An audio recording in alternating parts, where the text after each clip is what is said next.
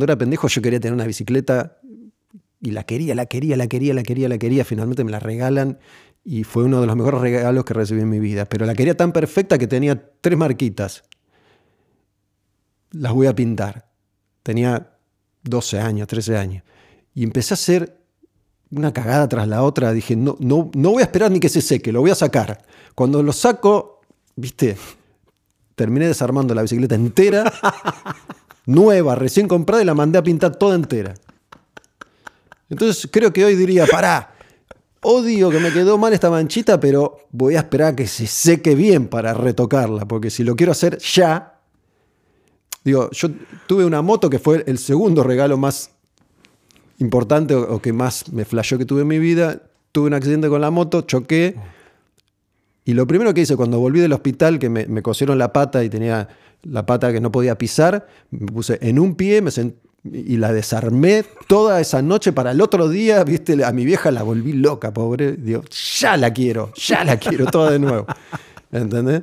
Digo, iba, iba, con un amigo que se golpeó la cabeza, estaba con convulsiones en el piso y yo me fui a ver la moto. Digo, ya quiero esta moto de nuevo como está. Me gusta ser desafiado.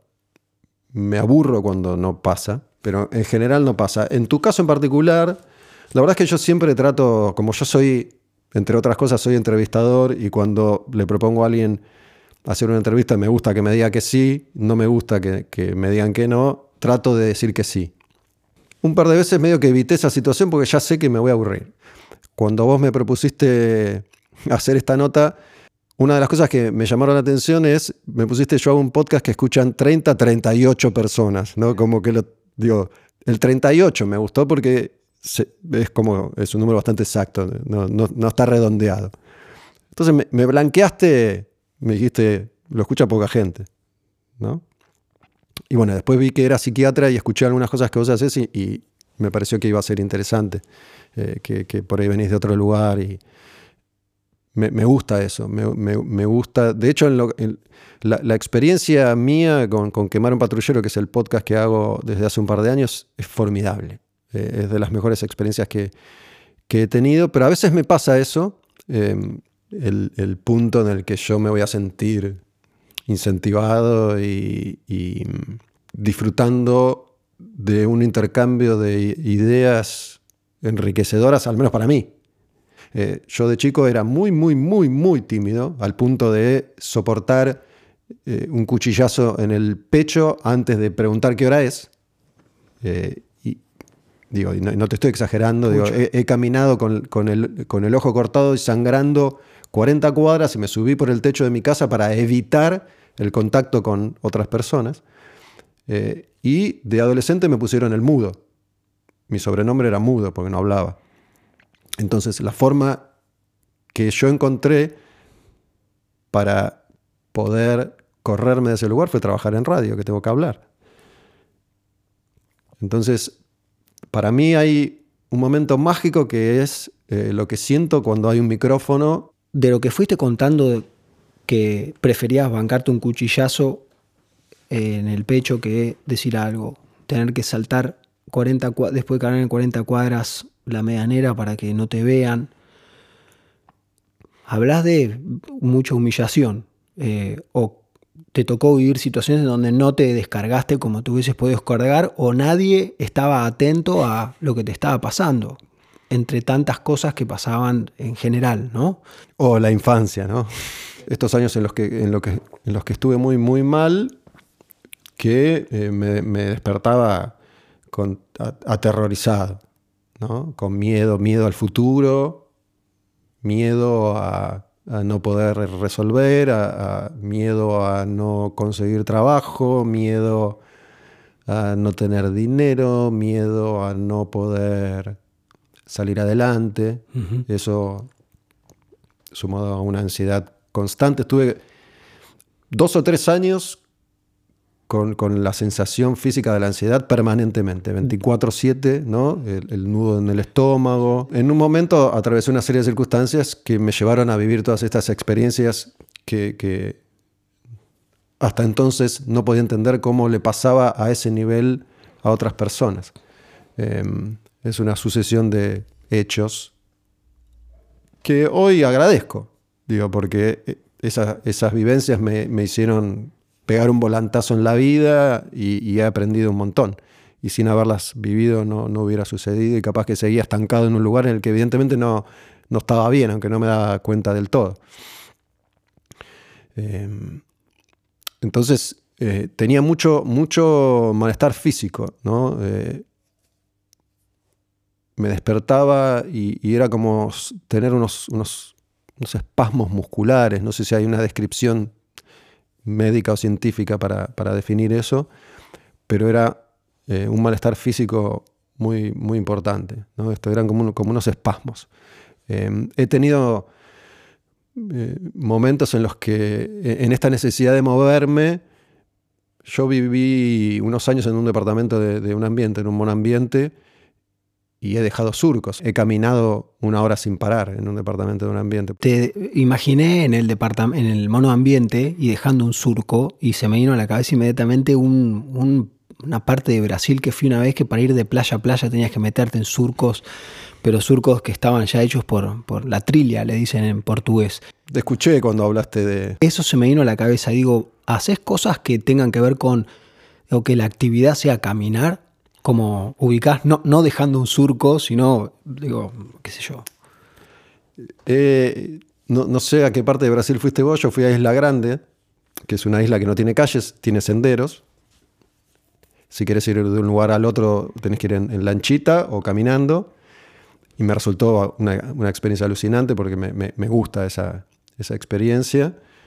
Eh, que es como, como, entre comillas, lanzarse a la aventura, una aventura bastante segura, eh, sin, correr riesgos, pero bueno, no deja de ser, para alguien que vive en la ciudad toda, toda su vida, no deja de ser una aventura. También aprendí con, todas estas experiencias de los últimos años a que, a que uno es absolutamente responsable de, su vida. ¿no? Entonces, no he hecho, hablamos del, del, ejercicio físico antes de empezar la charla, y no he hecho el ejercicio físico nunca que debería haber hecho. Digo, salgo a caminar a veces, eh, a veces salgo mucho a caminar, a veces salgo poco, a veces no salgo nada. En, esa etapa en la que caminaba dentro del departamento, yo todavía trabajaba en rock and pop y muchas veces me iba caminando a la radio. Eh, serían unas 30, 40 cuadras, iba y venía caminando, porque eso, mantenerme en movimiento aliviaba un poco los, la sensación de, malestar. No es que se iba, pero la aliviaba.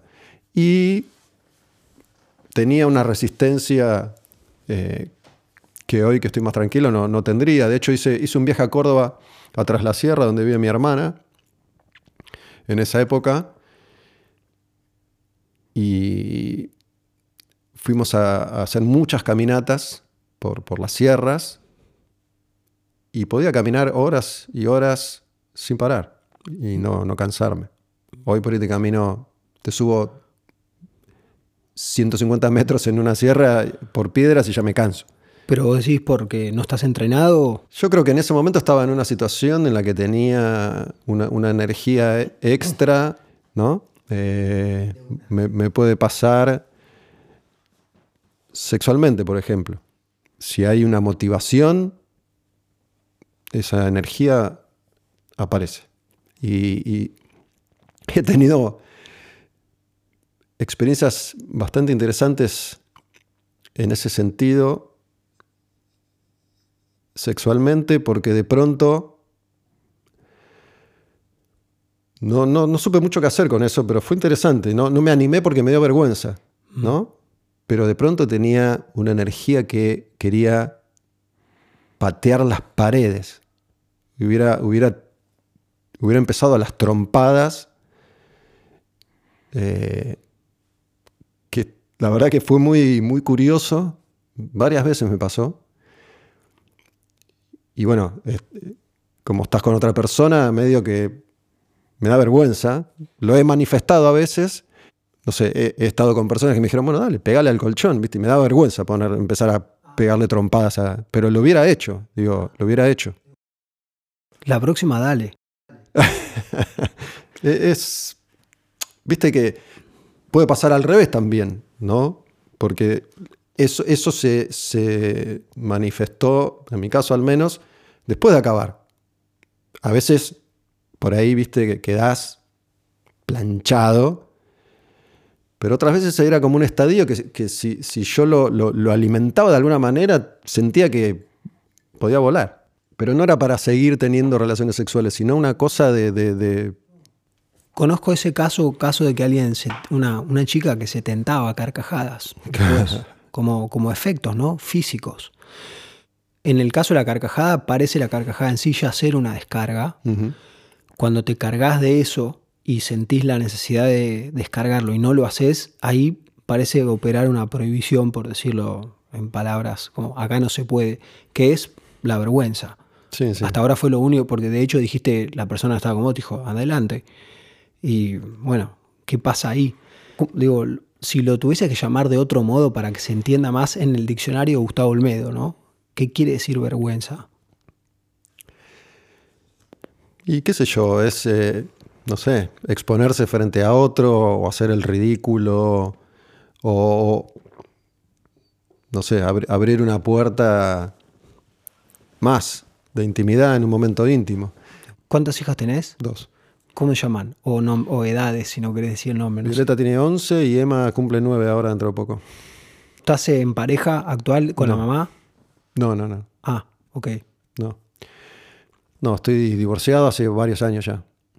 Eh, fue uno de los episodios de crisis de esa época que te dije, separarme en ese momento. Eh, que fue muy, muy, muy duro y muy doloroso en, esa circunstancia. Eh, en esa época en la que, viste, que a veces entras en, el túnel del horror y una atrás de la otra. Mm. con mis hijas, yo, como te, conté antes, cuando estábamos charlando, disfruto hoy, creo, de poder manejar mi circunstancia en distintos formatos. ¿no? Entonces yo cuando estoy con mis hijas, estoy con mis hijas determinados días de la semana, pero me gusta también que llegue el momento en el que mis hijas se van con la mamá y yo al otro día de la semana puedo hacer lo que se me antoje, puedo ir a ver un show, puedo salir con una chica o estar en pareja cuando estoy en pareja, o, me puedo ir a La Plata que sigo yendo, o, grabo. Eh, y, al otro día voy a comer con un amigo y al otro día salgo y me acuesto a las 6 de la mañana y al otro día busco a mis hijas de nuevo. Entonces hay como una repartija de, experiencias. Eh, siento que hoy por hoy más allá de mi, experiencia familiar que no resultó, eh, yo estuve muchos años con la mamá de mis hijas, pero con hijas estuve muy poco tiempo. Entiendo. Eh, es, la familia no resultó. Y hoy no me veo en ese formato permanentemente. la familia tradicional de Estamos todos, convivimos todo, todo el tiempo. No, no me veo. No digo que no vaya a suceder, no sé, pero no me veo en esa. Estoy más feliz en esta otra circunstancia. O sea, si estás feliz, funciona. Lo familiar, entiendo, no funciona en la típica de estar todos bajo el mismo techo, pero eso es una familia, digamos, aunque estén separados. Sí, sí, me refiero a, esto de la convivencia con, con, una mujer en este caso y, tus hijos, nuestros hijos, mis hijas. Eh, no, no me la veo. Eh, creo que no, no sé, no puedo separar de mi experiencia personal, pero creo que no estaba hecho para esa, no de esa forma. Ahora, ¿cómo te llevas con tus hijas? Me llevo muy bien. Eh, esto no lo dije, pero todo eso que no muestro y que me da vergüenza y que qué sé yo, mis hijas lo conocen. Mis hijas conocen, son las únicas personas del mundo que conocen eh, un aspecto mío que nadie más conoce ni conoció nunca. Puedo saltar, bailar, ser el más idiota, el más payaso del mundo. Eh, no, me sale hacerlo con otras personas. Em, me joden que soy un inmaduro, que soy un infantil, que soy un niño. En ese contexto creo que cuando tengo que ser un adulto soy un adulto. Em, y qué sé yo, digo, obviamente no, no, no es, simple y, tengo todas las inquietudes que puede tener cualquier padre. Me divierto, me aburro. Mis hijas son eh, en algunos aspectos bastante distintas, me, relaciono de distintas maneras con ellas. pero eso es algo que me hace bien, ¿viste? A veces poder desplegar esto que, que, tengo guardado. Conocí esta parte tuya que contás con tus hijas, ¿no? Y cómo vos te describís a vos. Eh, de una manera que, bueno, dijiste, solamente ellas dos en el mundo lo saben. Eh, gracias por compartirlo aparte, porque es una manera de por lo menos enterarse indirectamente. Y, se me ocurre que, no me preguntaste, esto es como te lo, te lo digo desde el amor, eh, así como sos con ellas, es lo que hace falta para mí escuchar en el mundo, no porque tengas que hacerlo, pero como sos una persona que tiene voz y es interesante escuchar y le gusta hablar, aparte de compartir, compartir ese aspecto a cuentagotas y cuando se te ocurra y puedas, eh, es lo que para mí el mundo necesita. El mundo y además si querés... Tengo el mundo en mis manos. Sí, sí, porque digamos, también va el éxito a las personas que son auténticas, ¿viste? Y, y siento que eso que estás contando es algo súper auténtico porque lo tenés no guardado, sino que lo tenés eh, limitado a, pero desde un control, ¿no? Este, Y hasta incluso puede ser que alguien me haya visto de, de casualidad porque puede, puede ir haciendo de payaso en la calle con De mis una. hijas, ¿no? o sea que Este, entonces capaz que alguien me vio y me vio de casualidad. de una. Eh, y mis hijas dicen, papá. Este, pero bueno. Yo, yo, la verdad que siempre encontré en lo que hago un vehículo de, de- de expresión, ¿no? Eh, obviamente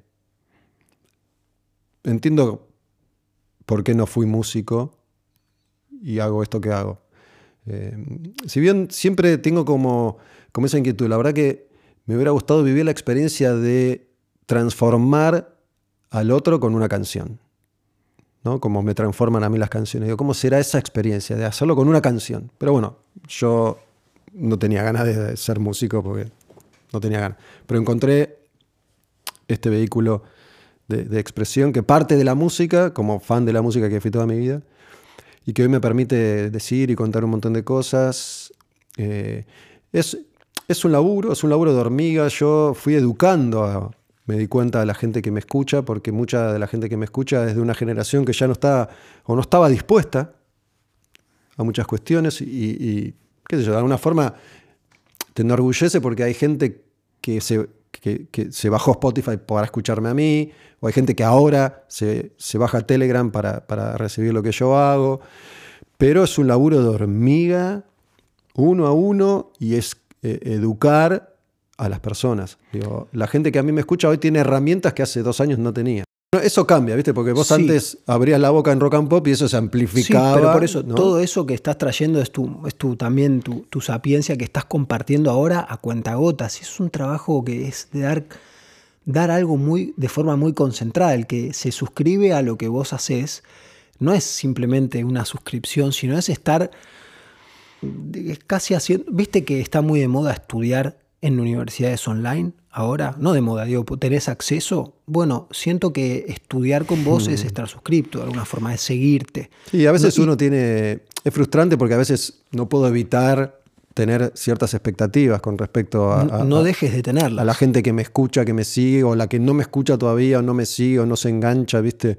Eh, me doy cuenta que hay, hay mucha gente que se suscribe, pero que no, no usa Telegram. Y digo, dale, loco, te estoy ofreciendo algo acá. Tranca, debes, ya vas a ir encontrando las 34 alternativas para que les empiece Sí, a sí, gustar es- a es- todos es un y, laburo. y armes red. Pero confía en eso, es como decía, vos boxeás knockout viene solo, no me acuerdo quién lo dijo. Y estás en búsqueda de poder decir más claro. Sí, creo que lo, lo he, lo he conseguido en muchos aspectos. Eh, vos hiciste la referencia a Iorio y digo, eh, yo tomé conciencia fuerte de lo que fue rock and pop durante mucho tiempo, ahora a la distancia.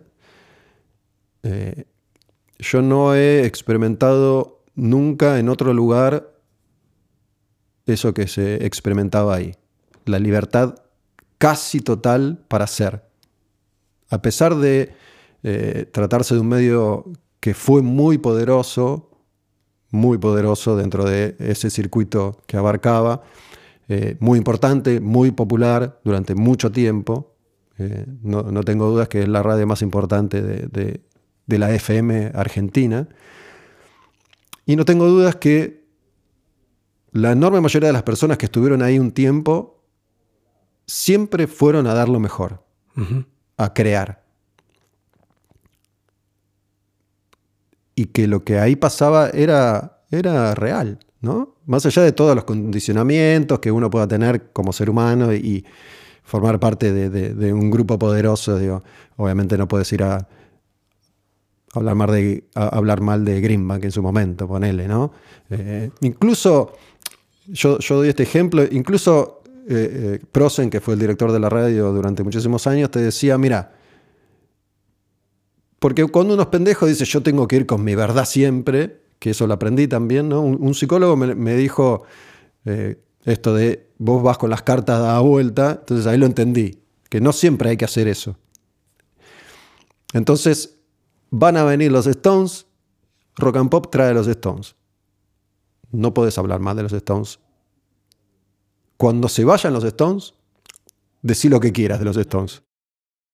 ¿No? Pero yo lo entiendo porque es un negocio. Lo que creo yo, el oyente siempre valoro es que igual nosotros encontrábamos la forma de... Yo nunca dije, me gustan los Stones, me parece lo mejor del mundo los Stones, si no creo eso que estoy diciendo. En todo caso, no digo nada o me limito a dar la información de comprar tu entrada, ponele, ¿no? Eh, para mí eso siempre fue y es muy importante, ser honesto y, y, estar convencido de lo que estoy diciendo. De hecho, muchas veces me ha pasado de, de alguien que me decía, che, mirá, ¿por qué no me apoyás este proyecto? Incluso me han ofrecido guita. Y yo siempre he dicho, mira, yo eh, no te puedo vender algo que no siento, no voy a poder, no me vas a creer, no me va a salir. No te creas, Gustavo. ¿Eh? No te creas. Que no te va a salir, no te lo creas. No, pero no me interesa tampoco. Eso ¿eh? es otro asunto. No, no, no pero, me pero cuando hablas de limitaciones humanas, eso de que no te va a salir para los parchís, te lo entiendo, pero... Pero sí, es porque no me interesa, porque no está, quiero. Pero que está medio pegoteado con lo que sí te interesa. Es como en una misma mano tenés distintos globos que están, esos que salen volando, te, algunos te interesan y otros no, y para no te puedes quedar con el que querés. Es como, tenés las dos cosas, quiero decir. Si no te interesa, está bien, pero con lo que te interesa también hay un freno de intuyo, de no me va a salir. Es una hipótesis, por favor. Sí, sí, pero, tiene que ver con todo lo que te vengo diciendo. Sí, pero siento que es así, pero además porque, ¿sabes qué? Me baso en otra cosa, que es lo que vivencio estando con vos y la potencia que tenés ahora de estar frente, es estar frente a, a vos. Es como que vi, corroboré que digo, este chabón es un animal y todo lo que me contás, eh, con lo educado que siento que sos, eh, en el sentido civil, ¿no? De respetar y que me hablaste de Pergolini último, hay algo que no das que tiene que ver para mí con el no me va a salir, que es como está borroneado el no me va a salir con el no me animo o la vergüenza o lo que sea. Porque vos decís, la rock and pop era el lugar más libre. Libre no era porque no podía salir de los Stones, pero entiendo los negocios. Hoy en día yo puedo tener un canal de podcast que es una, no es una radio, pero bueno, al fin sí. Y vos que tenés un recorrido de la puta madre y el cerebro actual y además el bagaje de conocimiento que es insoportable, para bien, ¿no? Eh, no sé qué te estás guardando o qué estás construyendo. Que estás construyendo lo veo, lo veo eso. Y, y, está bueno por dónde vas para mí, desde cómo va. Pero si hay algo como que, tiene, viste los globos aerostáticos que van con carga y dicen, maestro, suelten un toque las cargas porque necesitamos subir, porque viene la montaña, viste, hay que subir. Yo que vos lo hago.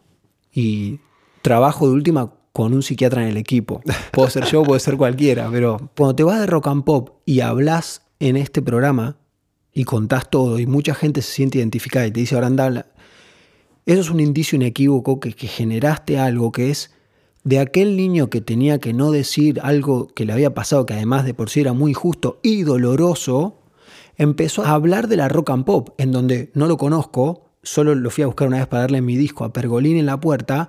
No sé cuáles son los trasfondos de rock and pop, pero entiendo que él cuando se fue a Vorterix era como, no sé, el padrino de la radio, de la rock and pop, o no sé qué carajo, y que lo hayas hablado, me parece que le dio mucho voz, mucha voz a el sometimiento ante figuras de poder que yo lo estoy poniendo en Pergolini y en la rock and pop como icono no sé quién es verdaderamente, pero que representan a gente que sabía que no se tenía que zarpar y se zarpaba en el trato.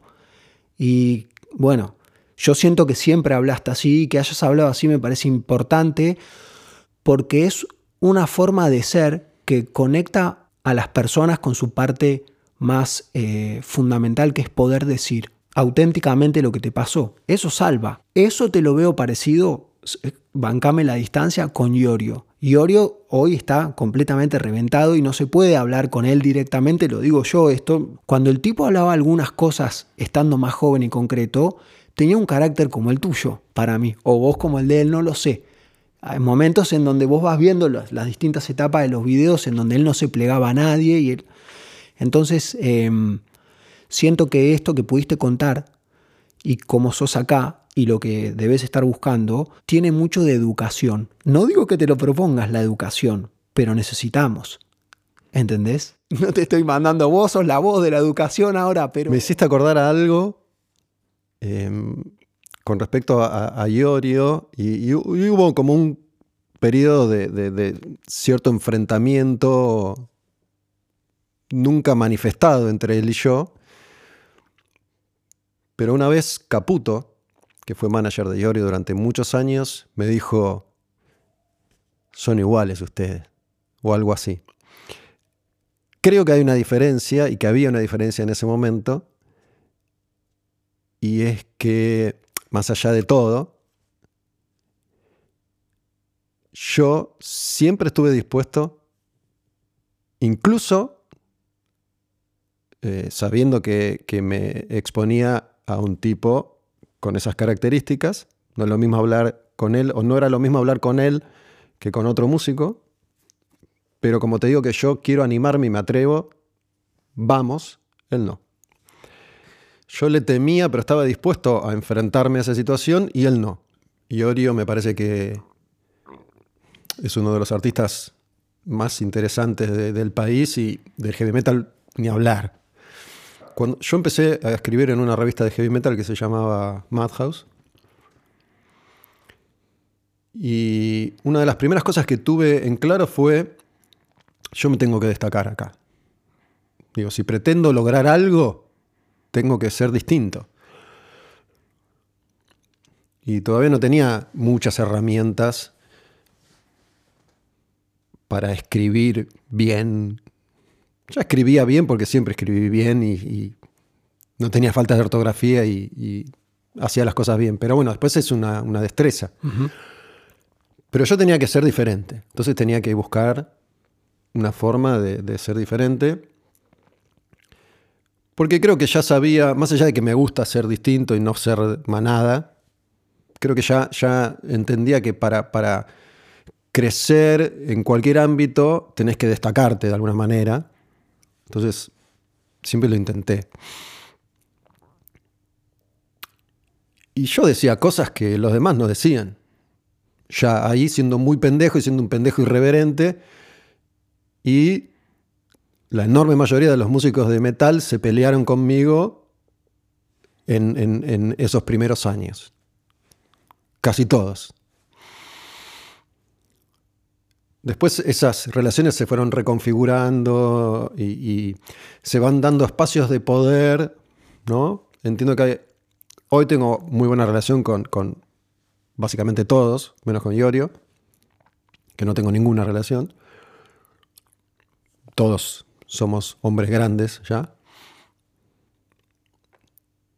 Pero había algo de este pendejo que empezó ayer a escribir no puede decir lo que está diciendo.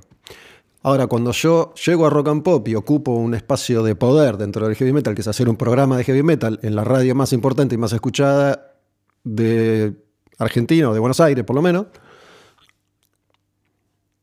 por un lado es, para, epa, este pibe ya llegó acá. y ahora ocupo un espacio de poder. Entonces, aunque igual no me lo banque mucho, ahora lo necesito. Eh, pero siempre tuvo un valor para mí tratar de decir algo con cierto sustento y, siendo honesto conmigo mismo. A eso me refería con no te voy a poder vender algo que no sienta, porque yo eh, eh, intento ser honesto conmigo mismo. ¿Te acordás de alguna de las primeras cosas que por haber dicho en las revistas se enojó a alguien? Uno, de los primeros incidentes en esa época y, que para mí fueron, fue doloroso fue con, con que era cantante, había sido cantante de B8, el cantante original, y en ese momento estaba en su otra banda que era Logos. Y un día fuimos con un compañero, con Frank de la Madhouse, a, a un estudio donde Logos ensayaba hacer una nota. Nunca había hablado con ellos, no, no los conocía, nunca había escrito nada de ellos. Pero apenas llega, me acuerdo, pasa en la puerta y Samarvide me increpa y me dice, yo con vos no voy a hablar. Anda a escuchar babasónicos. Porque yo había hecho eh, el comentario del primer disco de Babasónicos en una revista de heavy metal, que fue una, lucha interna que se dio también en la revista de, ¿esto va o no va? Va, para mí va, para otros no va, no es heavy metal, es una mierda, es pop, para mí va, es la renovación, es nuevo, hay que meterlo, bueno para, el, metalero tradicional, Babasónicos era una mierda, ¿no? Entonces me dijo, anda a escuchar Babasónicos, creyendo que yo no estaba capacitado ni tenía conocimientos suficientes de heavy metal como para hablar con él. Se dio una disputa en la revista en la que la revista me bancó, ¿no? Porque ellos se negaron a hacer una nota conmigo. Entonces la revista dijo, Logos va a aparecer en la revista solamente si Gustavo le hace la nota. Entonces, ellos finalmente aflojaron. Pasaron los meses, aflojaron. Y cuando nos cruzamos en la nota, amigos, me amaron. Porque resulta que yo sabía un montón de heavy metal. ¿viste? Yo, mi actitud no fue, no lo dije con palabras, pero mi, actitud fue, yo sé mucho más que vos de heavy metal. Y además yo había visto a B8, sabía de B8, entonces Amarvide quedó, ah, bueno, amigos. Pasa el tiempo y me toca comentar el disco nuevo de, Logos. No me gustó, hice un comentario malo. Enemigos me fueron a caer a trompa. y eso pasaba todo el tiempo. Digo, era, era, era una especie de, juego y era. Estábamos todos aprendiendo, digo, era algo nuevo en Argentina. En ese momento, eso que estaba pasando, ¿no? Coincide con el uno a uno y vienen todos los grupos y empieza a, abrirse un poco el mercado y a, recibir un montón de información que hasta entonces no llegaba eh, a la misma velocidad. Entonces fue un aprendizaje que hicimos todos juntos también. Eh, y, todos fuimos creciendo y qué sé yo. Eh, pero bueno, hace, un rato vos hiciste un montón de referencias a Mario, a la radio, a esto, a lo otro. Empecé a trabajar con Mario en el año 2000. Y en el año 2000 fuimos eh, todos los que trabajábamos en Cuáles, en ese momento, el programa que él hacía, a una reunión en Cuatro Cabezas, que era la productora que él tenía, en la que se habló de la posibilidad de armar otra radio por fuera de rock and pop. Así que desde ese momento, al menos, yo tuve conocimiento de que él ya tenía ese proyecto en mente, que se cristaliza 10 años después. ¿No? Entonces, primero él armó la radio propia dentro de una radio, que es algo insólito. ¿no? ¿Cuál es? Era una radio que funcionaba dentro de la rock and pop, aparte de rock and pop. Tenía su lugar, su estudio, su estudio de edición, sus equipos, todo de él para él. Solamente él y nosotros usábamos esa parte del edificio donde estaba el estudio de cuál es, y abajo estaban los estudios de rock and pop y usábamos todos los demás en los otros programas. Entonces, ahí ya tuvo una especie de radio dentro de la radio, y después creo que eh, aparecieron estos tipos con la guita suficiente como para solventar el costo de armar la radio, aparte la radio mega recontra todo culo que él quería y que él armó, que es Vorterix, ¿no? Eh, que, ediliciamente y tecnológicamente es precioso. Pero para eso hacía falta un montón de guita que creo que él no estaba dispuesto a usar de, su bolsillo. Entonces se asocia con esta gente, esta gente estaba vinculada al poder. Eh, él está dedicado mucho a la tecnología ahora y es un emprendedor y... Perdóname, te interrumpo, perdón. Porque vos dijiste que lo escuchás ahora y no te gusta. Mi experiencia con Mario, de la que saco un montón de cosas buenas y, y en gran medida yo hice muchas cosas por, una, por la oportunidad que él me dio y yo respondí ¿no? a esa oportunidad. Es, es, va por un carril para mí, donde hay un afecto además de por medio también. Por el otro, tiene que ver con una realidad de la que él fue cómplice, porque entiendo que fue una herramienta que él tuvo a mano para tratar de hacer realidad el proyecto de la radio propia, que fue asociarse con delincuentes. Entonces, mi,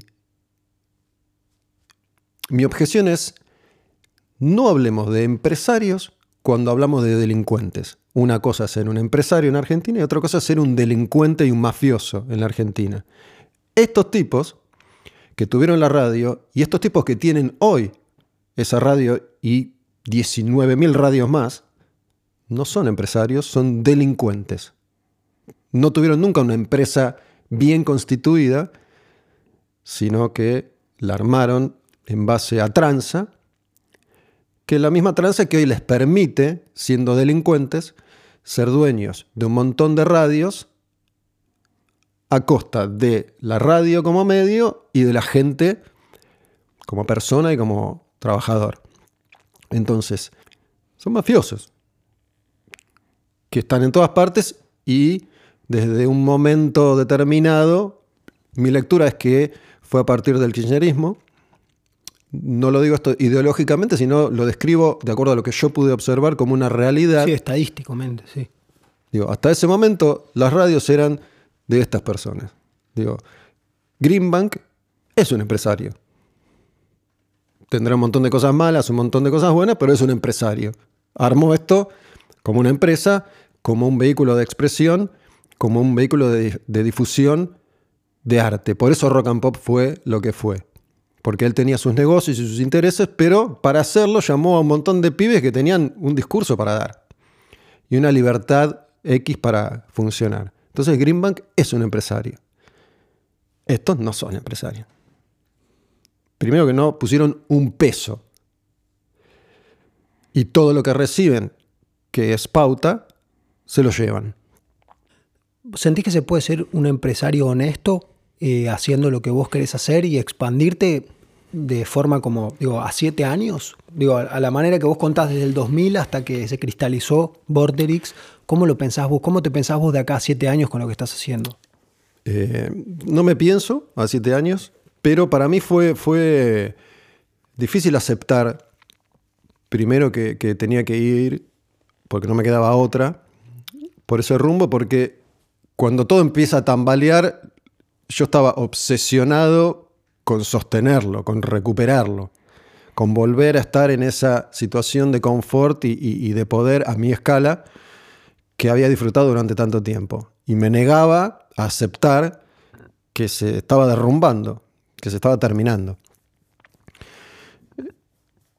Y durante mucho tiempo hice todo lo que estuvo a mi alcance y pude en ese momento hacer para tratar de, sostener y, ver si podía reconstruir eso, que ya se estaba derrumbando, no solo para mí, sino para la enorme mayoría, para todos en definitiva, eh, y que se derrumba no solo por, por el cambio de paradigma y de tiempo y de generación y de consumo, sino porque son mafiosos, que no están ahí para hacer una radio, están ahí para llevarse un montón de guita que viene de otro lado. Sí, pero el hecho que está diciendo es que se estaba derrumbando y que se siente ese derrumbe, ¿no?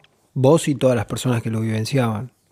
Sí, digo, además de todo, hoy vivimos una realidad eh, en términos generales, ¿no? Digo, yo es como que en, broma y en serio siempre digo lo mismo, Argentina siempre está en crisis, pero a veces está en crisis más profundas todavía. Esta es una crisis sumamente profunda que no solo se da acá, sino que se da en muchos lugares del mundo, que yo entiendo que es algo que eh, siempre estuvo hecho para que así sucede, así funcione, y hoy antes tenías que preocuparte por tener laburo. Hoy no solo tenés que preocuparte por tener laburo, sino por no ser indigente laburando nueve horas por día. Porque la enorme masa de trabajadores de Argentina que labura está bajo la línea de pobreza teniendo trabajo. ¿no? Eh, yo viví una época en la que podías vivir escribiendo, podías vivir bien trabajando en, en una radio. Hoy eso, salvo para un puñadito de figuras, no existe en la FM. La AM creo que siempre fue, como, como es una radio que siempre estuvo más asociada a, a- a la noticia, a la información y a la política, siempre estuvo más cerca del rosqueo político y siempre estuvo para mí más manchada, digamos. ¿no? Eh, entonces, nunca trabajé en AM, no conozco el funcionamiento, pero entiendo que hay un montón de figurines ahí que no están solamente porque son talentosos. eh, porque hay un juego que jugar ahí y si no lo jugás me parece que, que no puedes estar. ¿Hay alguna radio que sepas por digo, escuchador de radio que alguna persona que esté libre de eso? Como que sepa que no puede decir tal cosa o, o tiene que decir tal otra. Hasta donde sé y veo, creo que no, que no hay ninguna radio. La única radio que, que parece estar más o menos cerca de esa idea eh, es eh, Urbana, ¿no? La radio donde están todos los que hacían metro, Andy, Matías Martín, eh, One se fueron todos de un saque, dejaron metro y se armó esta radio que no sé bien eh, cómo está constituida comercialmente. Entiendo que hay eh, alguien ahí que, que puso, pone plata, no sé. Pero da la sensación de que todavía tiene ciertas características, no sé si todas, pero ciertas características de esa radio a la que yo hago referencia, ¿no? Que hay más o menos cierta libertad para, al menos a nivel contenidos, manejarse con, con cierta independencia. Si te convocaran de esa radio por cómo la escribís, irías o igual no. Me hacen mucho esa pregunta, eh, no sé. La verdad es que a mí no me llaman de ninguna radio.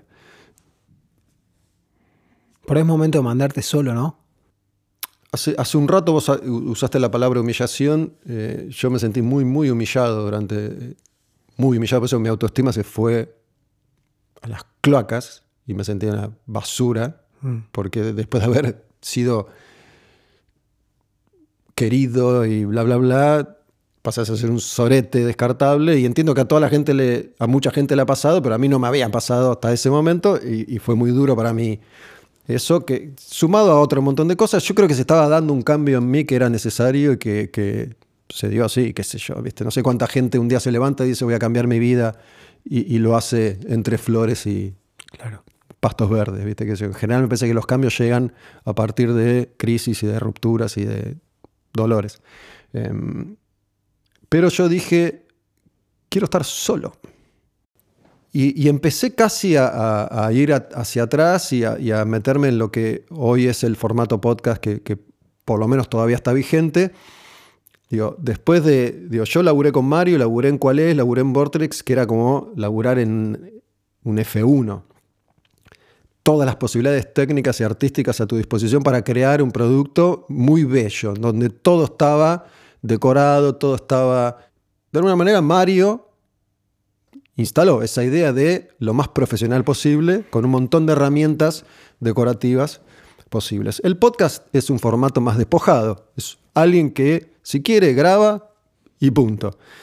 Entiendo que eso ya está cambiando y se va profesionalizando por diversas razones, porque el formato cada vez es más popular, cada vez hay más oferta y cada vez es más fácil hacer las cosas bien con menos equipo. Por eso puedes tener algo básico en tu casa y hacerlo bastante bien. Lo que- sí, perdón que te interrumpo, pero eso es lo que siento que les está dando lugar de una manera reivindicatoria a todas las personas con mucha capacidad que necesitaban estar en una estructura para poder poner la voz, ya sea una revista o la radio. Pero, Sin peros. no, mira, eh, yo me quedo algo que me pareció muy interesante en, un podcast que grabé con Sebastián De Caro. Supuestamente creo que, no me acuerdo, creo que fue Scorsese el que dijo algo así como, eh, lo bueno es que hoy cualquiera tiene una cámara, hablando de cine. Lo malo es que hoy cualquiera tiene una cámara. Entonces, si bien es cierto, hoy cualquiera puede grabar un podcast. Lo grabás con un celular y a Spotify lo subís. Puede ser una mierda ese podcast.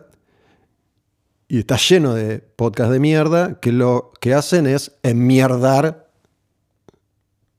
el La medio oferta. podcast. Digo, entonces, cuando algo crece, crece, crece y crece, después tiene que haber una depuración. No todo está bueno, no todo es lindo, no todo se encuentra, no todo está bien. Entonces, ya ahí de nuevo tenés que empezar a ofrecer algo para, para destacarte, ¿no? Em, es verdad que muchas personas que trabajamos en radio hoy encontramos en este nuevo formato un lugar para seguir haciendo lo que sabemos hacer y para seguir expresándonos. Para mí es, ante todas las cosas, un, un vehículo de, expresión más que nunca. Entiendo que lo que yo hago está bueno. Eh, entiendo que hay un nicho que lo consume, pero también entiendo que está lleno de contenido que no es bueno. Y digo, esto lo digo sin desmerecer a nadie, esta posibilidad que cualquiera tiene de grabar un podcast hace que se llene Sí, el mercado y la oferta sea tan grande que medio se empieza a enchastrar un poco la cosa. sí, es cierto que se enchastra. Eh, también es cierto que el boca en boca sigue funcionando para mí, aunque sea de Spotify. Eh, si llamo boca en boca a que te reenvíen un episodio, ¿no?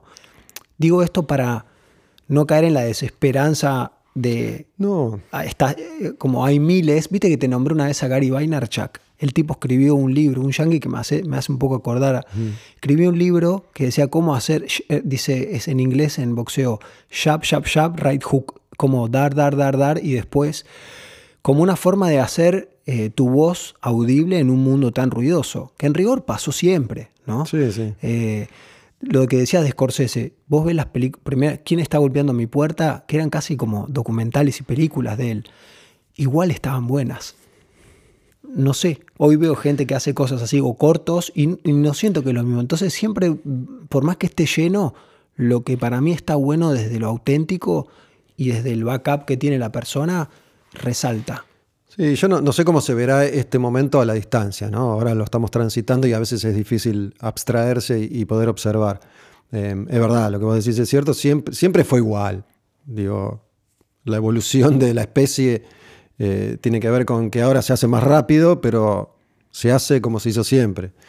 Eh, yo fui encontrando mi voz en este formato, me di cuenta que a mí me rinde más hoy lo que yo ofrezco, para quién lo ofrezco y la suscripción, que lo que muy probablemente me pueda ofrecer una radio que no me está ofreciendo nada si es que me lo ofrece. Porque yo no soy Matías Martín ni Andy Kuznetsov. Entonces, hoy el laburo promedio de la gente promedio de radio paga unas cifras paupérrimas. Entonces, ¿para qué voy a ir a hacer eso? Que no me lo están ofreciendo y que encima no puedo hacer lo que quiero, no puedo decir lo que quiero, no puedo pasar la música que quiero, no puedo hacer nada por un sueldo de mierda. Hoy estoy construyendo mi camino de otra manera, ¿no? Entonces, eh, la verdad es que no es que yo lo descarte, digo, si mañana alguien me llamara y, y si, y si me gusta y me conviene, lo hago, no es que digo, ay, no. Eh, No, no. Pero no sé, hoy me parece que no está esa, esa posibilidad o no se me presentó todavía. Es cierto que es, es, un laburo de, de hormiga, eh, porque el, el oyente se fue transformando también y creo que lo fueron y nos fueron transformando para depender del algoritmo. Entonces, si el algoritmo, en este caso, no te muestra, es más difícil que te encuentren. Funciona el boca en boca, a mí me funciona mucho. Yo, de alguna manera, tengo más a mi favor que alguien que recién empieza, porque tengo una trayectoria a mi nivel, ¿no? De nuevo, yo no, no, no soy Matías Martín, eh, pero bueno, a mi nivel tengo una trayectoria que me garantiza un piso X, ¿no? Y si lo laburás, ¿viste? Eh, el tema es que hay que adaptarse muy rápido, eh, no, yo me resistía de nuevo a, las redes sociales y a todas esas herramientas que son las que hoy hay que utilizar y que cambian constantemente, ¿no? Vos por ahí le, agarraste la mano a Instagram y mañana Instagram te cambió y Esto es lo que dice este tipo Gary Vaynerchuk, que la gente dice, no, no uso TikTok, es de chicos. ¿Qué de chicos? Hoy todo pasa por TikTok. Si no usas TikTok y estás en las redes, estás perdiendo el tiempo desde un lugar, desde un lugar comercial de lo que hablabas vos, de estar, figurar para el algoritmo. Usar la herramienta al día, que está al día. Por supuesto que va a cambiar. Algunas cambian, como cambió Facebook mucho. Otras, Instagram cambia ahora que es todo muy publicitario. Ahora TikTok tiene tracción orgánica, por ejemplo. La gente lo aprovecha, eh, gente que trabaja a través de TikTok, pero no que cobra por ser visto, sino que le llegan consultas, por decir algo. Mm. Entonces, utilizar las vías lo más rápido que estén disponibles y en su modo más óptimo. Yo siento que en eso, cuando me contás de Pergolini, se me viene la idea que él entendió que eso conviene. Yo creo que, que ya no es así. Digo, creo que él, él construyó la imagen del tipo tecnológico y que lo fue.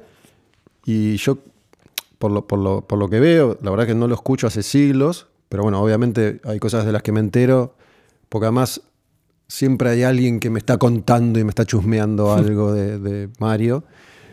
Pero digo, así como él vio antes que un montón de gente, un montón de cosas, hay algo que no, que no vio y fue el poder de las redes sociales.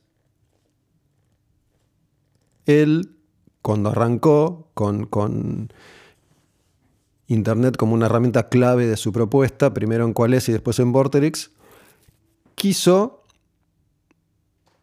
educar a la gente para que usara esas herramientas y la gente ya estaba usando otras, Twitter, YouTube, Facebook, después aparece Instagram, y él no vio eso y las rechazó durante muchos años. Las rechazó, yo obviamente no le di bola a las redes sociales hasta hace poco, no es que yo la vi y no me dio bola, y me parece que si se avivó ya es tarde. ¿no? ¿Qué año era eso que las rechazaba? Y Vortex arrancó en 2012. 12, 13, 14, 15. La red social estaba ahí en auge, explotando. Digo, él quería que la gente fuera a Vortex, entonces no había contenidos en ninguna red social, no había nada en, en, YouTube y la gente está en YouTube. Digo, es lo que pasa ahora. Por más influencers que le meta a la programación de Vortex, ese influencer tiene su canal. tracciona mucho más en sus redes sociales que en Vortex. Entonces no le sirve a ninguno de los dos. Entonces esa búsqueda eh, ya no sirve. Y después Mario tiene otra cosa, me parece a mí, y es que él tiene un montón de virtudes, obviamente. Lo que él hizo, nadie lo puede negar. Indudablemente es una de las personas más importantes de la historia de la Argentina moderna eh, en muchos aspectos. Pero hay un manejo que él no entiende y es el manejo que supongo yo era el rol de Goebbels en su momento en Cuatro Cabezas. Supongo porque no me consta, porque no, no conozco... Pero un manejo que requiere qué? Y el manejo de, de, de, de gente, de, cierta parte del negocio. Digo, él siempre fue muy bueno para, para, el marketing, para la cara, para el carisma, para la venta, para, para eh, la vanguardia, pero todo ese aspecto él eh, nunca lo supo manejar. No, no, me parece que fue la principal falla en, en Vorterix. ¿Cuál, ¿no? ¿Cuál, es el que no supo manejar? Perdón, el de las redes sociales, no verlo, lo entendí. ¿Y cuál más? ¿Cuál es? El, el aspecto de tener una empresa que no solo se basa en su cara, sino que hay todo un entramado detrás. Claro, ser un líder de una empresa, entiendo, entiendo.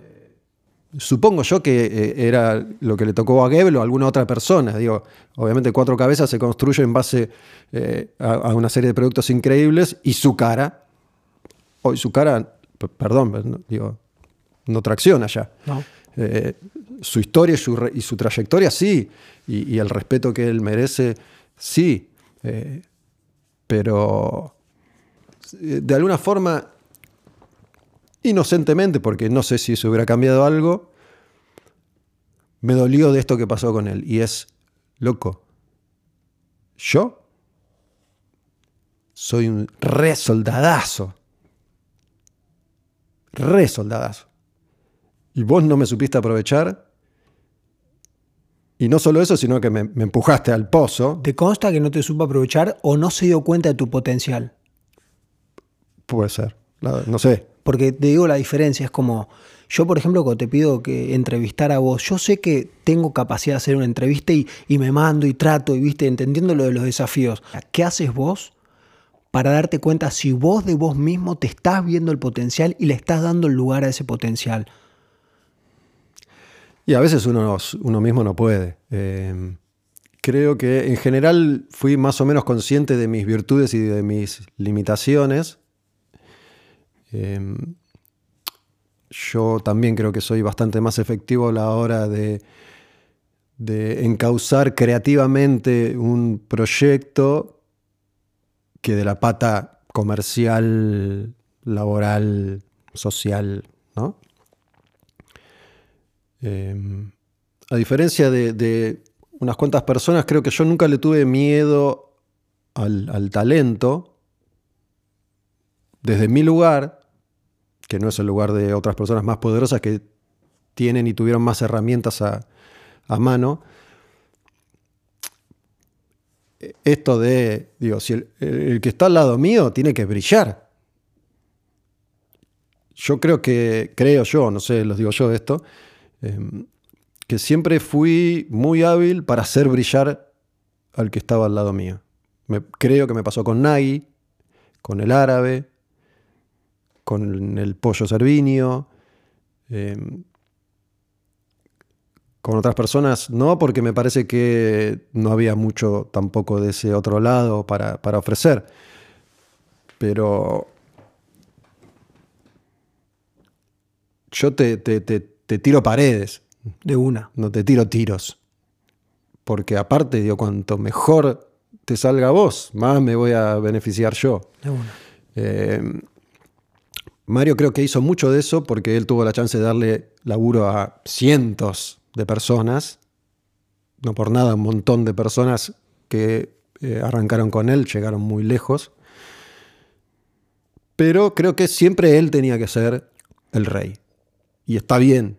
Nadie nunca creo que al lado de él se atrevió a disputarle ese espacio de poder, pero me parece que le funcionó eso durante mucho tiempo. Yo no sé si ninguno de nosotros era consciente de, de cómo se iba a licuar el poder una vez que nos fuéramos de rock and pop. Creo que igual se hubiera licuado por, por todo lo que fue pasando. Y porque no puedes estar en la cima. Digo, Mario estuvo en la cima 20 años, fue el más escuchado. Es una barbaridad. Pero yo creo que no, su último gran producto fue cuál es. Vortex es un gran producto desde otro lugar. Desde la infraestructura, eh, si querés, pero no desde lo artístico. Si hay más de un cacique, hay problemas. Si hay problemas, el proyecto se cae. Es un cacique. Y ahí funciona. Eso es muy argento, muy de los 90 por lo menos. Por eso digo, en ese momento, en, en- en- en ese lugar, en esas circunstancias, ese entramado estaba armado así. Digo, porque yo estuve en algún proyecto en el que luchábamos por ser caciques y, y nos fagocitábamos. Eh, ojo, eso después se va, li- se va limpiando el, el campo de batalla y bueno, va- va- van quedando, ¿viste? Y van, van pasando cosas. Eh, en, en- en- en esa construcción de esa época, digo, Mario era cacique, Bernasi era cacique, la Lomir era cacique, y así funcionaba. Pero Mario, eh, perdón, estoy, estoy, estoy verborrágico. Dale, Mario dale. no toma nota de nada, No sabes. públicamente. Ah, Públicamente. no, por e- Mario es un. No, no. Y ya me. Mirá, la única vez que lo escuché hablar de alguien que no sea de Tinelli como en las, en las revistas fue cuando habló de Riquelme en Boca. Ahí fue la, la primera vez que lo vi a él en una posición en donde él se estaba dando cuenta que no podía con todo. Y que él mismo cuenta en una entrevista, creo que fue con Andy Kuznetsov o no sé quién, cómo las cosas que él traía para mejorar las cuestiones decían, deja, deja, no importa. Como esta cuestión medio mafiosa eh, que otro se ocupa o no importa que tengas buenas ideas, no contás. Y se fue. Y lo cuenta él mismo con, como, con frustración, con una amargura. Fue la primera vez que lo vi como tener un, digo, por fin te dan de tu propia medicina, pienso. No, no tengo nada malo contra él, ¿eh? me, me cae bien el chabón, pero no me gusta eso y me voy enterando de cosas. Digo, el asunto es este. No creo que se le escape una a él de cuando está poniéndole el, el, pie en la cabeza a alguien. Entonces, lo que es muy argento y muy noventoso y viene de esa época, ahora se abre como una posibilidad. Y lo que yo te decía antes, que vos te mantenés auténtico, sos muy parecido, digo, mejorando, pero la autenticidad está desde tiempos violentos, apagar la tele, lo que haces ahora en quemar un patrullero. Entonces, ¿viste como Iorio? Hay mucha gente que lo sigue bancando a pesar de lo que es Iorio. Bueno, sin que vos tengas eso, podés armar un equipo de gente de bien. Entonces, cuando yo te digo, desde mi opinión, si vos querés armar un equipo con alguien que te dirija a TikTok, vos lo publicás te hagamos una apuesta si querés, te van a llegar mucha gente que sí sabe y que no te va a pedir un joraca a cambio y que te va a dar gusto trabajar con, que es como una forma de sacarte la sensación de que trabajar en equipo quiere decir sí o sí lo que vivenciaste en Rock and Pop con Mario Pergolini, con la figura de una autoridad, de un padre exigente, de vos mismo como autocrítico y de que todo en cualquier momento se desvirla para el carajo porque vienen los mafiosos. Lo que todo el tiempo puede pasar, todo puede venir una pandemia o viene Putin a gobernar Buenos Aires, no lo sé. Pero no quiere decir que no se puedan armar cosas con gente buena. Yo nunca fui un número uno. ¿no? Nunca viví la experiencia del poder real total. De Pergolini es número uno, Iorio es número uno, Maradona es número uno, Messi es número uno. ¿Viste? Yo a Messi lo observo desde lejos porque no me importa el fútbol y digo, no puedo creer cómo este pibe todavía está aparentemente tan entero. Dicen que es un boludo y parece tener una lucidez, ¿viste? Yo no puedo creer que todavía no se resquebrajó, todavía no se partió al medio, todavía no se rompió en mil pedazos públicamente, ¿viste? No sé, capaz que mañana nos enteramos que, no sé, pero por ahora no pasó.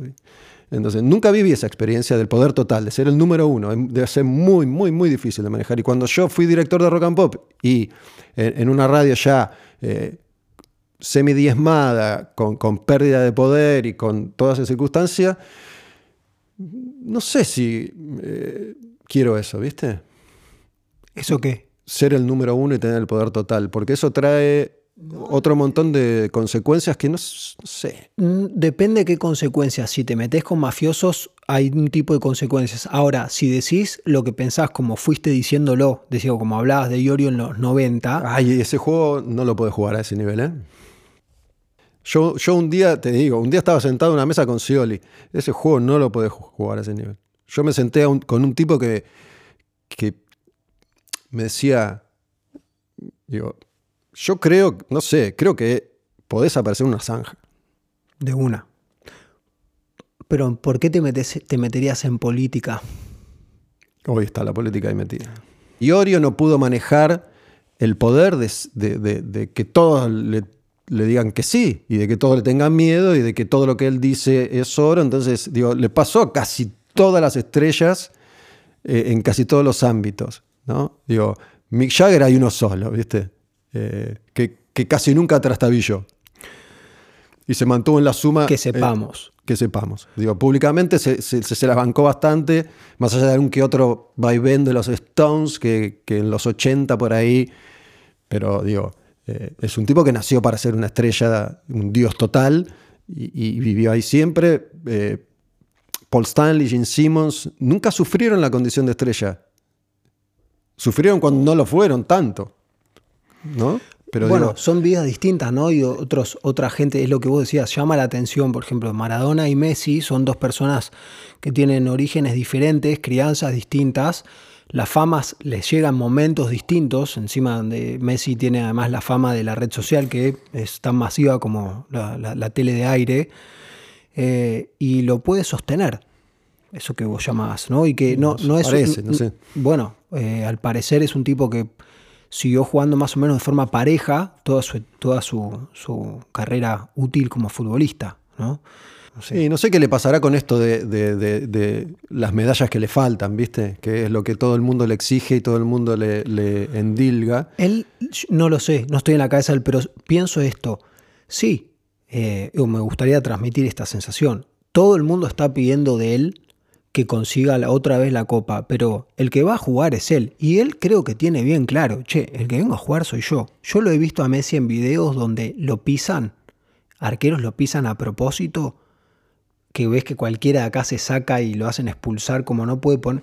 Y el tipo se le acerca al arquero, lo mira y le dice, ¿qué te pasa? Así nomás, chiquitito. Eso, viste, Messi habla poco, pero viste lo que hace. Em, cambio un segundo con una anécdota de Mario Pergolini, porque ahora me dio culpa. Eh, una vez eh, grabamos un disco acá con una banda que se llama Mutus, que es metal, y después te voy a dar un disco, que te guardé uno, y dije, bueno, no sabía ni cómo se hacía para hacerte público más que poner en Spotify. Me dijo una, una piba, pagale a esta que es de prensa, me dio números de teléfono, fui con mi bici a dejarlos en cada una de las radios con nombre y, y lo esperé a Pergolini una vez en la puerta. Y me dijo, hola, ¿qué tal? Mario, te doy esto. Bueno, ¿qué, qué, cómo te llamas? Santiago. Me pareció buena onda que me preguntara el nombre. Eh, yo estaba un poco así más tenso. Y me dijo, ¿y qué querés que haga con esto? Y le digo, bueno, escúchalo. Si te hace justicia, eh, pasalo. Eh, listo, listo. Lo vi cruzar al McDonald's, se subió al, Mustang y se fue. Creo que nunca lo escuchó y no, no me consta eso. Pero tuvo un buen gesto. Ahora, la cuestión de estar una vez entré a Mercado Libre, vi el disco y digo al chabón, y loco, ¿está bueno el disco? Sabes que la verdad lo recibí de prensa ni lo escuché, me dijo. Y ahí me da cuenta, digo, a niveles muy, muy pequeños de que cuando no sabes a dónde ir, te insertan en cualquier lugar, no es que estás en, con Scioli para... Parte del ser eh, un número uno, por ejemplo, como Mario, es que tenés que laburar de número uno todo el día. Yo cuando, cuando empecé a, trabajar en Cuales, me asombraba de que él no descansaba. Él era Mario conmigo, con Angus Young, con el de seguridad de la puerta de Rock and Pop, con la señora que le pedía un autógrafo en el aeroparque, con la azafata que le recibía las valijas, con mi mamá. Todo el tiempo él estaba encantando a todo el mundo. ¿Lo, viste original? Digamos, sin que sea con ese, esa forma de encantar en, en número uno, sino siendo él. Y él es eso también. Yo la verdad no, nunca en mi vida compartí absolutamente nada de la intimidad de Mario. No sé ah, cómo es en otro, mejor es así. en otro contexto. El, Mario Pergolini personaje es ese. ¿Cómo es Mario? No sé. No sé si es así en su casa. No tengo idea. Eh, no me parecía algo forzado. Creo que él entendía que era parte de su negocio. Digo, su negocio era llegar a la mayor cantidad de gente posible y digo, hablaste de Tinelli y de Riquelme. Digo, una de las mejores jugadas maestras del mundo fue convertirse eh, en, el, en el archirrival de Tinelli cuando la verdad no le daban los números. De una. Pero fue súper hábil en hacer eso y lo posicionó a él. Los números no le daban. Entiendo que él eh, fue la cara del prestigio frente a la cara de lo popular y, mundano de, Tinelli. Y fue muy hábil. Digo, Tinelli nunca tuvo en esa porque no necesitaba, no era su juego. Pero él fue, fue una jugada maravillosa. Digo, él no hubiera sido tan popular para mí sin haberse posicionado de esa manera. Eh, fue súper inteligente en ese sentido. Este, pero la verdad es que los números no daban. Digo, no era River Boca, era Boca Vélez, qué sé yo. En términos de números, digo. ¿eh? Eh, yo por el lado de, la calidad de la propuesta siempre fui del lado de Mario en, los 90, como oyente, como consumidor. Andy y Mario, sea que nota te referís, porque mucha gente hizo referencia a esa nota, voy a ser muy prejuicioso porque no la vi la nota, no la voy a ver, pero no les creo nada. Eh, no les ah, creo nada. Mira. Es, es, ese juego que ellos juegan. Un asco. No, no es que es un asco, pero nunca ese juego es eh, muy sincero. Siempre, todo el tiempo están con otra jugada y otras jugadas. Se nota eso. Que están sucediendo detrás de escena. Eh, entonces, yo no sé qué pensará Mario cuando va a su casa y se acuesta a dormir, qué sé yo. Eh, pero cuando digo que no toma nota de nada es, pará, loco. Yo dije algo y no me diste pelota y te chupó un huevo, creo. Eh, hiciste chistes, según me dijeron.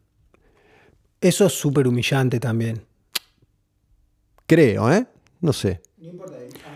Lo que sé que dijo, y de hecho hace poco volvió a hacer un chiste referido al chiste que hizo conmigo y que fue, bueno, hace poco no sé qué quilombo pasó en Vorterix, que, que aparte, ojo, eh, ahora muchos se atreven a pegarle a Mario, cuando antes le tenían un cagazo mortal, como muchos se atreven a pegarle a Iorio ahora, pero en los 90 nadie se atrevía a pegarle a Iorio. ¿viste? Eso creo que es un pequeño valor mío. Digo, yo dije de Iorio un montón de cosas que me parecía que no estaban buenas en los 90, en su mejor momento. No voy a ir ahora que, está viejo y cansado a caerle con todo el rigor porque está debilitado. Y Mario lo mismo. Digo, no seas hipócrita. Digo, no le caigas ahora. Ya no es momento de caerle ahora. Entonces, todos le caen ahora porque no sé qué pasó en Vortex, qué sé yo. Obviamente alguien me manda un, videito para que me entere. Este, y ante esa reacción, él dijo, o refiriéndose a gente que aparentemente estaba sacando de la programación, bueno, ahora dentro de 10 años van a grabar un podcast contando lo mal que los traté ahora, haciendo referencia al podcast que yo grabé 10 años después, o 8 o 5, después de que no trabajé más con él. ¿no?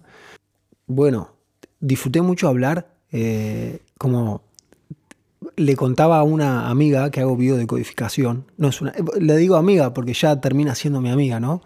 Le conté que venía acá a hablar con vos y me dijo, ¿y qué, qué pensás para mañana la charla en un momento? Y le dije, no sé, me anoté algunas cosas, pero me parece que voy a ir a, a ver qué me genera dejarme inocular por tu presencia también, que siempre yo te escucho en diferido, porque ya está grabado y además desde la radio donde yo te hablo y no me contestas, ¿entendés? A veces te querría decir cosas y te he mandado mensajes en tiempos violentos, pero dejarme inocular es, eh, percibo desde mi capacidad de radiografía eh, transparencia. Lo que escucho es lo que veo acá y, hasta más, porque me contaste lo de en el sexo pegar me hablas de tus hijas como sos y, bueno, esto no es tan fácil de encontrar, así que gracias por la oportunidad. No, gracias. Gracias a vos. Eh, como te dije, eh, imaginé que, iba a pasar esto.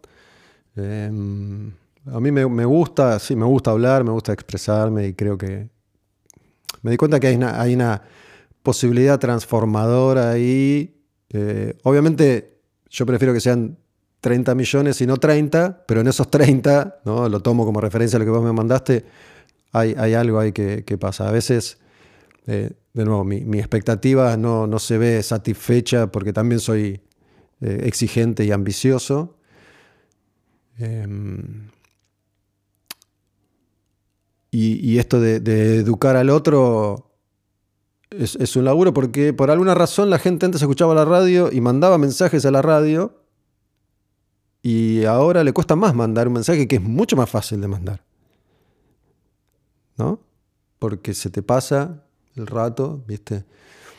Eh, entiendo que antes existía un, ejercicio que era, yo qué sé, yo me levantaba y prendía la radio. Me levantaba y prendía rock and pop y, quedaba rock and pop. Si estaba en mi casa o en el auto era rock and pop todo el día. Y, durante muchos años la gente que escuchaba radio prendía y apagaba rock and pop, no cambiaba. O, que escuchaba los programas que yo hacía, que eran programas eh, de, nicho en general, aunque muy escuchados, y a las 9, tic, ¿viste? Hoy, aunque todo es más fácil, la gente tiene menos compromiso eh, con, con, esa gimnasia y con ese, con ese ejercicio. Noto también que hay que entiendo que hay que, digo, el discurso de la pandemia es el discurso de la derrota, del, para mí, ¿no? Del adoctrinamiento, de la desesperanza y de la dependencia, ¿no? Eh, ustedes inútiles dependerán de mí y de lo que yo decida que voy a hacer con vos. Entonces es como que aplaca y quita, quita herramientas. Entonces la gente a veces no sabe que tiene ahí una herramienta y no la usa por, porque no se da cuenta, porque tiene vacancia. Yo una de las cosas que aprendí en la pandemia es que si querés hablarle a alguien tenés que jugar la chance de escribirle. Eh, a veces funciona, ¿no? Y otra de las cosas que con vos me pasó, por ejemplo, te escribí por Twitter y contestaste al día. Y lo otro que aprendí es, para la ambición que tenés, para mí la mejor estrategia es la paciencia, no dejar de tener ambición. Entonces, si tenés paciencia, la frustración se amortigua y se usa como eh, cuaderno de apuntes. Sí, sí, de una, de una. Yo, digo, yo en Instagram, que es la red que más uso, tengo 30.000 seguidores, ¿no? Entonces todavía le puedes contestar a todos los que te escriben. No sé, digo, la gente que tiene ya 2 millones, dice, ya fue.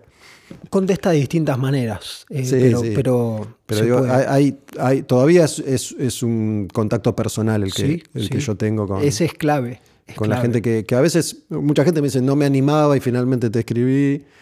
Otra gente que, que escribe y, y ya no estoy para contestarle absolutamente a todo el mundo porque hay gente que escribe cosas que no vale la pena nada. No, elegís. Elegís. Este, bueno, éxitos y estamos en contacto y gracias por la dale, oportunidad. el podcast más largo de tu vida, ¿no? Pero bueno, lo disfruté este, un montón. Dale, gracias, loco. Gracias. Gracias, Seba. Sebastián Note de Moebio. Gracias.